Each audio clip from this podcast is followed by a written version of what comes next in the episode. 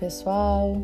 Aqui é Débora Espadoto do grupo Livros Mágicos e nós estamos lendo o livro Transformando o Sofrimento em Alegria do Siri Prembaba. Vamos continuar então a nossa leitura com o subtítulo Cessando o Pensamento Compulsivo. Estou bem interessada nessa parte porque às vezes é muito difícil realmente cessar aquele pensamento que vem sozinho, que não para, né? Então vamos ver o que, que ele nos diz em, em relação a isso. Há muitos caminhos que podem ajudá-lo a se libertar das trilhas dos pensamentos repetitivos. A meditação, por exemplo, pode ser útil por meio de duas práticas.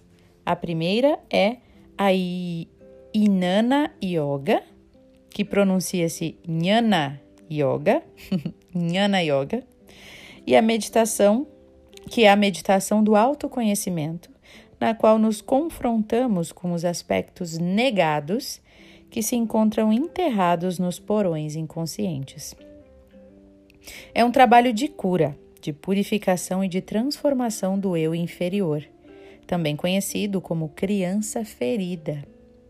Um elemento da nossa psique que reúne todos os nossos impulsos destrutivos e as nossas tendências negativas e que comanda parte importante da nossa vida, de forma inconsciente. Marcado pela ignorância e pelo egoísmo, o eu inferior tem como característica uma resistência orgulhosa e obstinada a mudar ou a se desenvolver. A segunda prática é a meditação focada no vazio, que possibilita ancorar a presença através da observação e da totalidade na ação. Juntas, essas duas técnicas compõem o caminho da meditação. Algumas pessoas abandonam o pensamento compulsivo e atingem a paz por esse caminho. Falaremos mais adiante sobre essas duas práticas. Outro caminho para aquietar a mente e apaziguar o pensamento compulsivo é o caminho da devoção. O Bhatki Bhakti Yoga, Bhakti Yoga, que consiste em fazer de cada ação uma oferenda, uma oração em gratidão ao divino. No entanto, a entrega só pode ser autêntica quando já houve um vislumbre de Deus, que pode acontecer por meio de um mestre espiritual ou de alguma outra manifestação da consciência maior. Se você não acredita na existência de um Deus, não tem problema. Substitua essa palavra por outra que tenha um significado para você.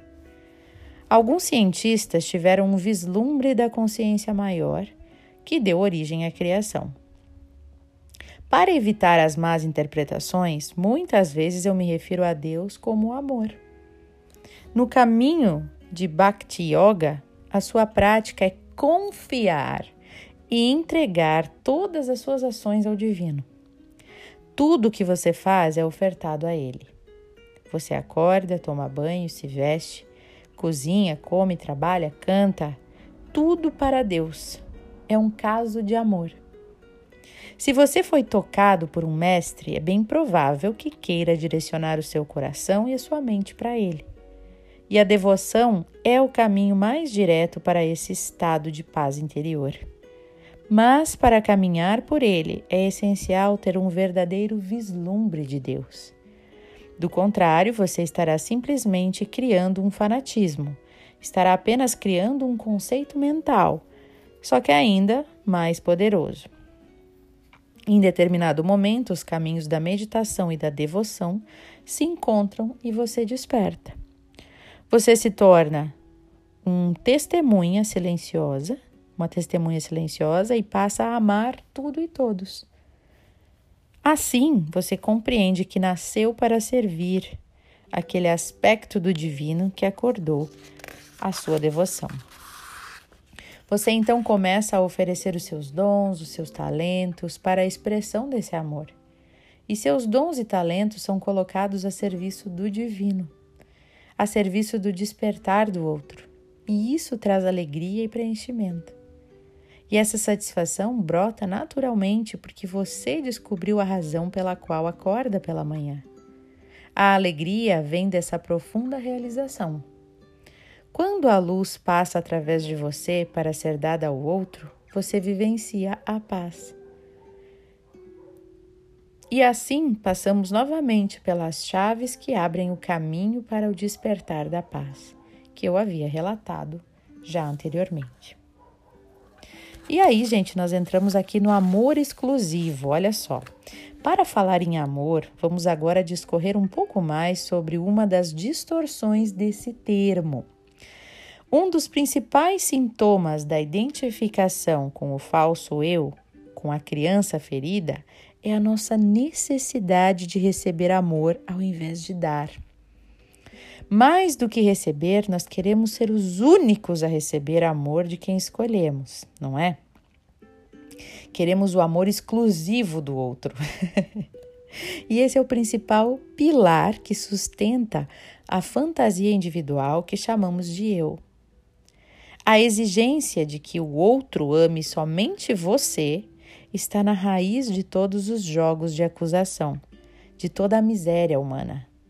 Somente quando reconhecemos essa ilusão de carência e nos conscientizamos da verdade é que descobrimos que o amor que tanto buscamos só chega de verdade quando este mesmo amor estiver fluindo abundantemente dos nossos corações. Ou seja, a paz que você tanto deseja somente chega quando você dá essa paz, quando não quando está querendo receber. A grande alegria está na conscientização de que você é uma fonte infinita de generosidade e de amor. Mas, como ainda traz em você as marcas dos traumas da infância, as dores da criança ferida, as distorções da energia vital, você acredita na fantasia de que não possui nada e que por isso precisa receber do outro, sempre.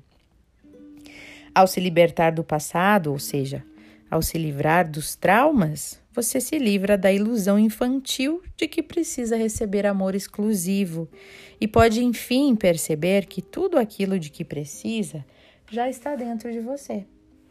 Você tem amor em abundância e pode dividir com os outros. Você se percebe como a fonte eterna do amor. E ao ter essa percepção, alcança paz e contentamento e você passa a vida tentando ser a pedra mais preciosa, querendo que o outro reconheça o seu valor, mas não percebe que já é um diamante.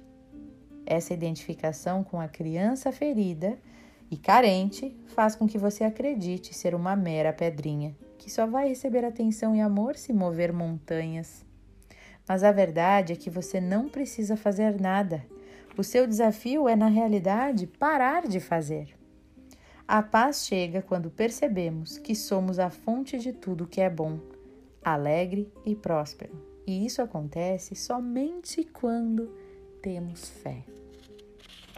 Olha que linda essa reflexão, gente. Linda demais, né? Linda demais. A gente fica aí buscando, buscando, fazendo, fazendo, precisando mostrar isso e aquilo, querendo provar tudo para todos, né? E na verdade a gente já é, a gente não precisa provar nada.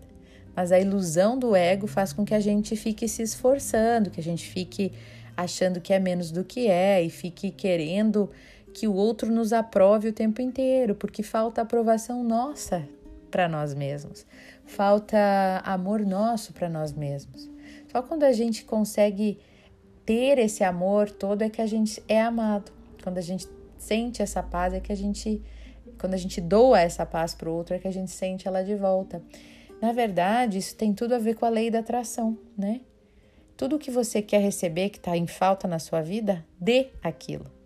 Porque você passa a gerar aquilo dentro de você. Aí aquilo vem, você atrai mais daquilo que você já é. Olha que legal. Então, minha gente, para receber esse ensinamento, essa questão do amor aí, né? Essa questão toda que aprendemos agora, eu sugiro que a gente feche os nossos olhos e vamos passar para o exercício da meditação do dia de hoje. Respire profundamente.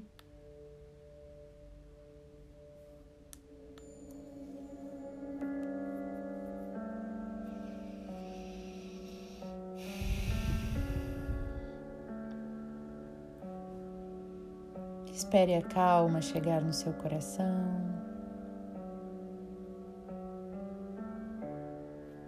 E perceba o milagre da vida em você. Procure ver os seus detalhes, perceber a perfeição que existe no seu corpo, no funcionamento do seu corpo, na sua mente, no seu jeito de ser, nos seus sentimentos. E Deus está em cada detalhe seu. Você é filho de Deus. Você é um diamante. Só por estar vivo, você já é um diamante.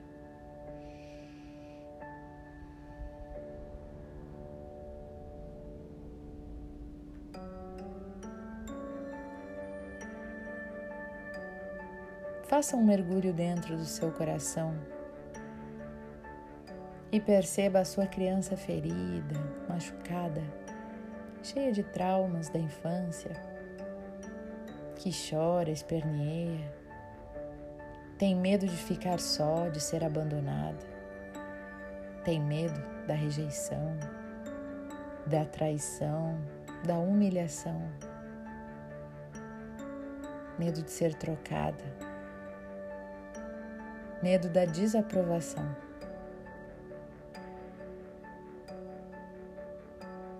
E, portanto, ela está sempre, sempre querendo fazer mais, querendo agradar mais, querendo ter um grande status, uma grande profissão,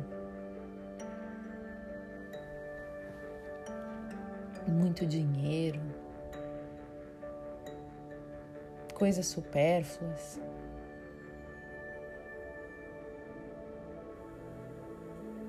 Que ela possa se sentir melhor consigo mesma, para que o ego se satisfaça.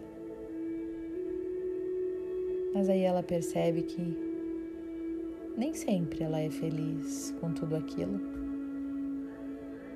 que a felicidade está além de tudo isso, está além do ter e do fazer. A felicidade está no ser, no aqui e no agora.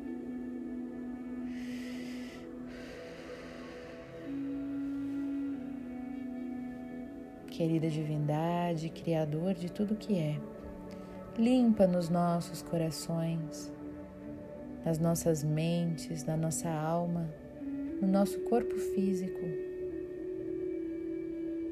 tudo que nos impede de enxergarmos o milagre que já somos, de enxergarmos nosso valor de enxergarmos nosso merecimento, de enxergarmos a nossa luz. Limpa os véus da escuridão, limpa as amarras, purifica nossa alma.